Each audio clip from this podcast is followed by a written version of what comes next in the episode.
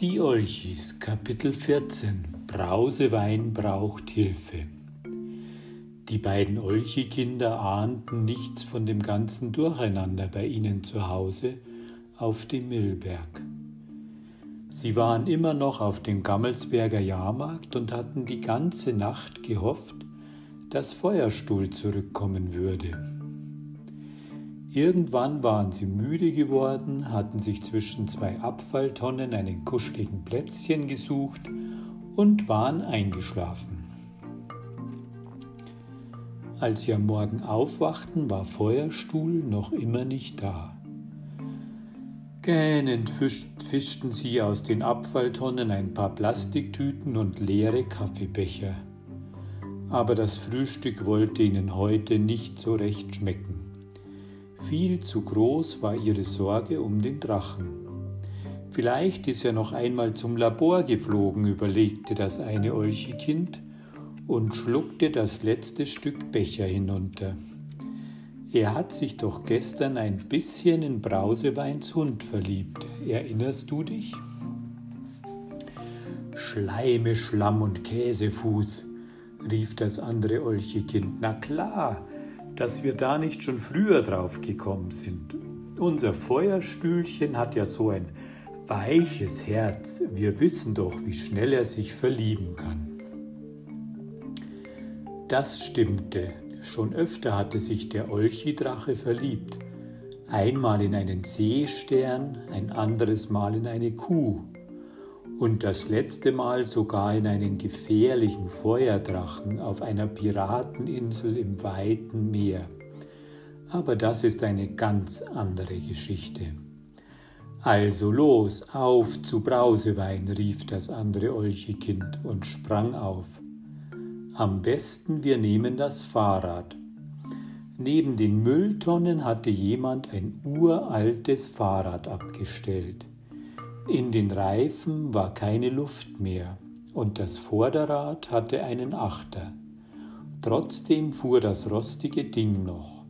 Das eine Olchirad trat kräftig in die Pedale und das andere Olchi-Kind saß dabei auf seinen Schultern, denn einen Gepäckträger hatte der alte Drahtesel nicht. Es dauerte eine ganze Weile, bis sie endlich im Labor angelangt waren. Und tatsächlich, sie hatten richtig vermutet. Von weitem schon sahen sie Feuerstuhls gelbe Stinkerwolken. Er hatte es sich wieder neben dem Laborwagen gemütlich gemacht. Dicht an ihn gekuschelt, döste der kleine Felix. Als die Olchis von ihrem Rad hüpften, wachte er auf und begrüßte sie freundlich wedelnd. Feuerstuhl blinzelte nur müde, aber er ließ zur Begrüßung eine weitere Stinkerwolke aus seinen Nüstern fahren.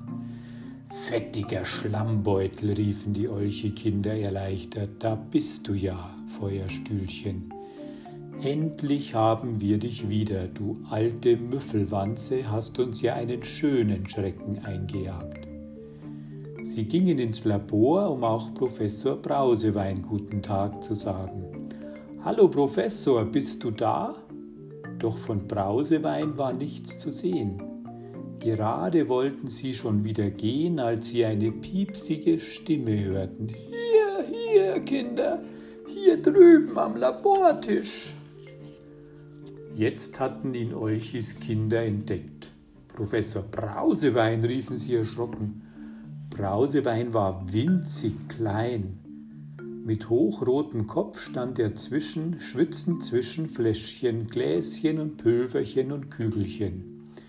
Er umklammerte einen Kaffeelöffel mit seinen kleinen Händen und rührte damit in einem Glasbehälter herum. Ach du muffiger Wanzknödel, rief das eine Olchikind, was ist denn mit dir passiert? Warum bist du so winzig klein? Brausewein hörte zu rühren auf und erzählte ihnen, was geschehen war.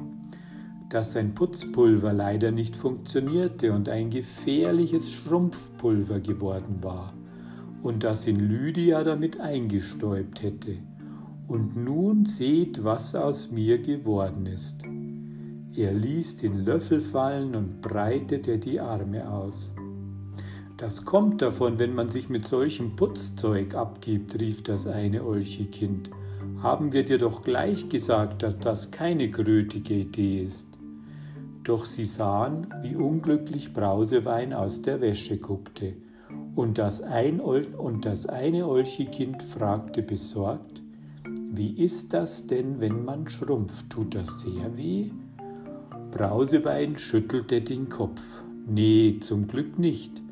Es kitzelt nur ziemlich, aber es ist schrecklich, wenn man so winzig ist, das könnt ihr mir glauben. Und die Putzhexen haben nun das ganze Schrumpfpulver mitgenommen, fragte das andere Olchikind. Ein bisschen was ist noch da, piepste Brausewein. Aber sie haben leider eine ganze Menge von dem Zeug mitgenommen. Ich fürchte, sie haben Schlimmes damit vor Sie wollten damit zu eurer Milch Müllkippe. Zu unserer Müllkippe? Die Olchi-Kinder waren entsetzt. Beim Hühnerpfurz, bist du sicher? Ich fürchte ja, piepste Brausewein. Und was wollen Sie da? Wollen Sie etwa unseren schönen Müll kleinschrumpfen? Brausewein nickte. Dass die Putzhexen vielleicht sogar die Olchi-Familie schrumpfen würden, traute er sich nicht, ihnen zu sagen. Dieser Gedanke war wirklich zu schrecklich. Rattiger Käserich, aber wieso wollen Sie sowas tun? rief das andere Olchikind. Der Müll stört Sie, seufzte Brausewein. Sie haben es nun mal gerne sauber. Unsere Olchi-Familie wird das nicht zulassen, meinte das eine Olchikind. Ich mach mir da keine Sorgen. Sie werden sich schon zu helfen wissen, besonders Olchi Opa ist sehr stark. Sie werden die Putzhexen schon vertreiben, da bin ich ganz sicher, sagte das andere Olchi-Kind. Beim Hühnerich, aber was ist mit dir? Wie können wir dir helfen? Ich muss unbedingt so schnell wie möglich in meine normale Größe zurück, piepste Brausewein und dazu will ich gerade dieses Wachstumsmittel herstellen. Er zeigte auf seinen Glasbehälter. Ein Wachstumsmittel? fragten die Olche-Kinder. Aber das Wachsen geht doch so langsam, es dauert doch immer ziemlich lang, bis man ein Stückchen größer geworden ist. Ich hoffe, in diesem Fall geht es viel, viel schneller, piepste Brausewein. Das Rezept für das Mittel steht hier in dem Notizbuch.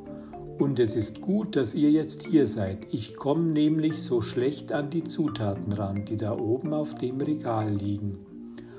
Muffelpfurz, Teufel, kein Problem. Wir helfen dir, riefen die beiden Olche-Kinder. Wir sollten uns beeilen, piepste Brausewein. Vielleicht kann ich das Schlimmste noch verhindern. Wie meinst du das? Euer Müllberg, piepste Brausewein. Ich denke an euren schönen Müll. Doch in Wahrheit dachte er eher an die Olchi-Familie. Er ahnte, dass er kaum eine Chance hatte, sie noch zu retten und dass die Putzhexen ihre grausige Tat längst vollbracht hätten.